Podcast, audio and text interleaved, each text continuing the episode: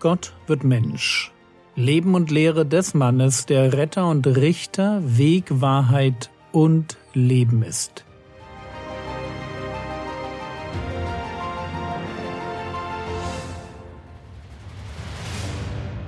Episode 309 Mission als Herausforderung Teil 1 Bevor wir uns einem Text zuwenden, der gedanklich das Thema der Aussendung der zwölf Apostel als Evangelisten weiterführt, ein Blick zurück. Was haben wir bisher gelernt? Drei Lektionen stechen mir ins Auge. Da ist zuerst einmal der Punkt, dass die Apostel es lernen müssen, sich auf Gott zu verlassen. Dann der Punkt, dass sie nicht allein arbeiten sollen, und zum Schluss der Punkt, dass sie sich den Menschen zuwenden sollen, die offen sind. Wenn man so will, ist Evangelisation eine Mischung aus Gottvertrauen, Gemeinschaft mit Gleichgesinnten und Klugheit oder Fingerspitzengefühl im Umgang mit der Gesellschaft. Alle drei Punkte, also Glaube, Teamwork und Scharfsinn, werden desto wichtiger, wenn wir uns vor Augen führen, dass unsere Mission unter erschwerten Bedingungen stattfindet. Als Christen wirken wir nämlich in eine Welt hinein, die uns oft ablehnend gegenübersteht. Wie der Weltverfolgungsindex von Open Doors zeigt, sind Christen die am meisten verfolgte Glaubensgemeinschaft weltweit. Davon mögen wir in Westeuropa kaum etwas mitbekommen, aber Jesus wusste bereits, was auf seinen Nachfolger zukommen würde, wenn er sagt, Matthäus Kapitel 10, Vers 16, Siehe, ich sende euch wie Schafe mitten unter Wölfe. So seid nun klug wie die Schlangen und einfältig wie die Tauben. Na, das sind ja mal Aussichten. Dass wir als Christen die Schafe sind, wissen wir schon. Und Jesus ist unser Hirte. Hier aber ist das Bild der Schafe kein Bild für Nachfolge, sondern ein Bild für Hoffnungslosigkeit. Jesus sendet uns nicht als seine Schafe mitten unter Wölfe, sondern wie Schafe. Wir haben es mit einem Vergleich zu tun. Und sprachlich geht es auch nicht darum, dass wir in ein Wolfsrudel hineingesandt werden, sondern wir befinden uns mit der Bekehrung bereits mittendrin.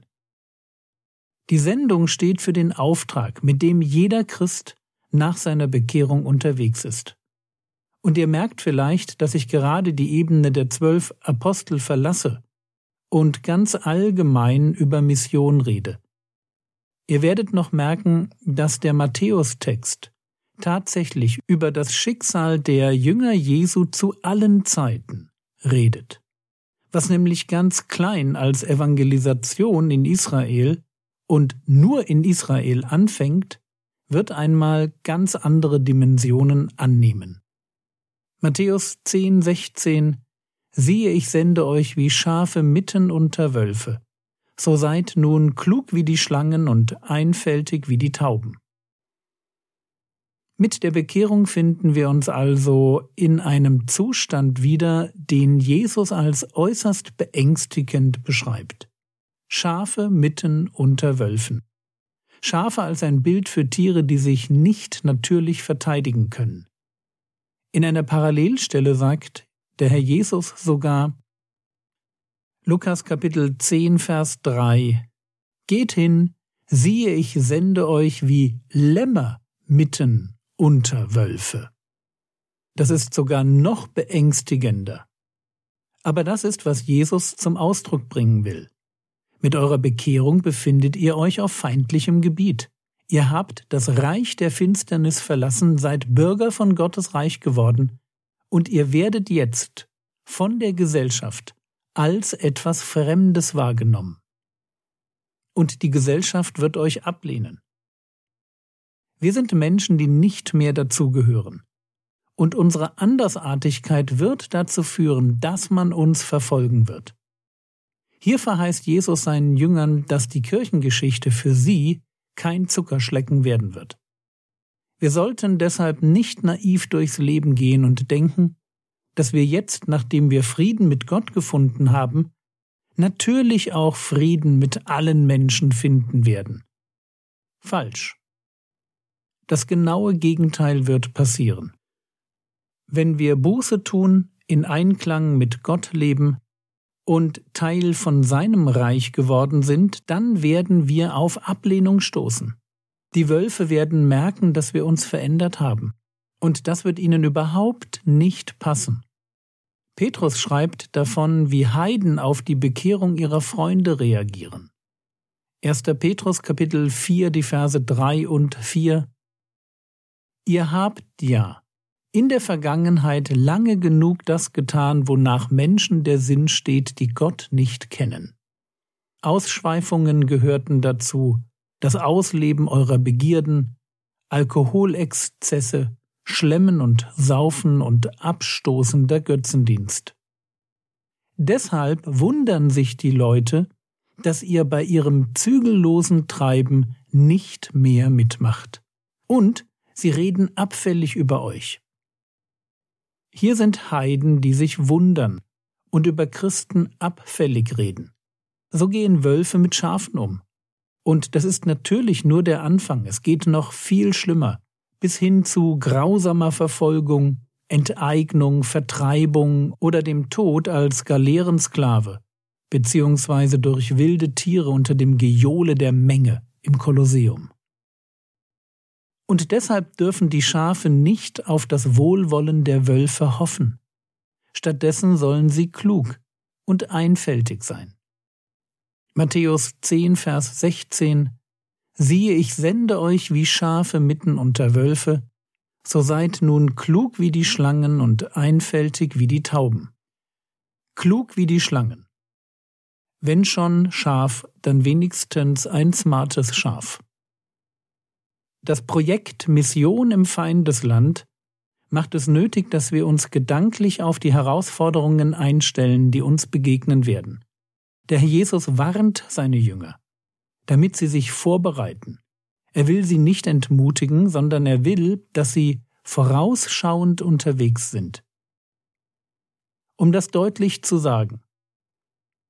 Alle Klugheit macht aus Wölfen noch keine Lämmer.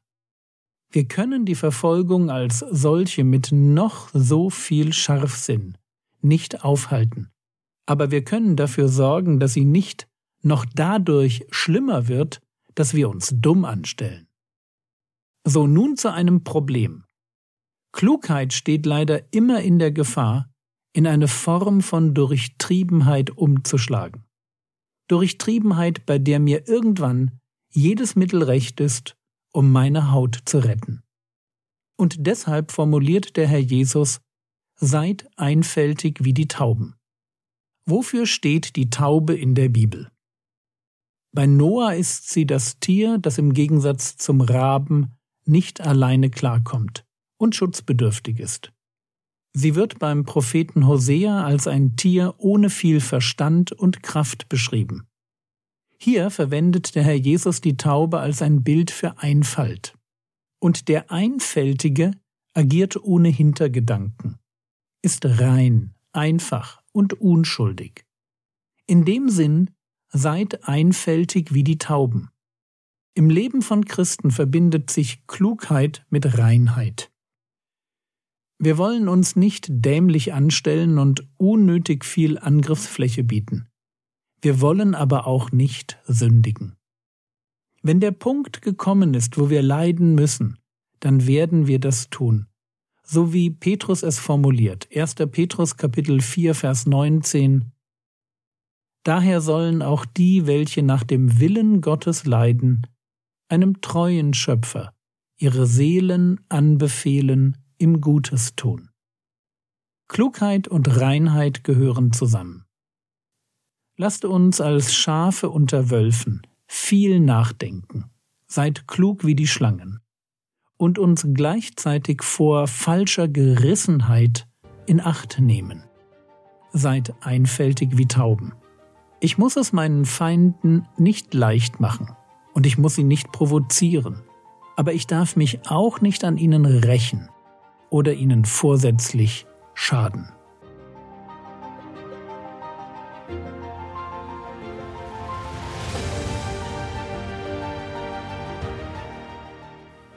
Was könntest du jetzt tun?